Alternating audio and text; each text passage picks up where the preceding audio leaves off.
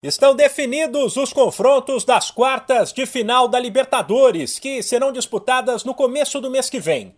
O último time a se classificar foi o Estudiantes, da Argentina, que eliminou o Fortaleza nas oitavas, com uma vitória por 3 a 0 em casa no jogo de volta.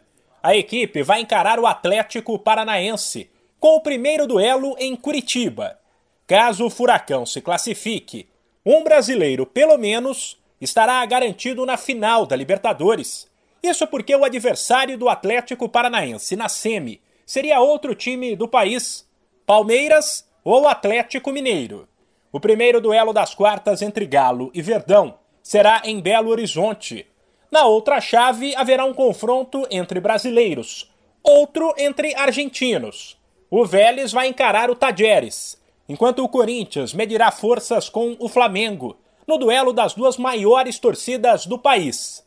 Por ter melhor campanha, o rubro-negro poderá definir em casa contra o Timão. As equipes que vencerem esses confrontos fazem a outra semifinal. Ou seja, é possível uma final de Libertadores entre brasileiros, como aconteceu nos últimos dois anos. Ela pode ser entre Palmeiras, Atlético Mineiro ou Atlético Paranaense, contra Corinthians ou Flamengo. Vale destacar que a Libertadores daqui para frente conta apenas com equipes do Sul e do Sudeste do Brasil e da Argentina, o que de certa forma traz um alívio para os clubes, que não precisarão mais fazer longas viagens ou atuar na altitude, o que ajuda num calendário tão apertado. Também estão definidos os confrontos das quartas da Sul-Americana. O Atlético Goianiense se classificou nos pênaltis depois de bater o Olímpia por 2 a 0 no tempo normal e vai encarar o Nacional.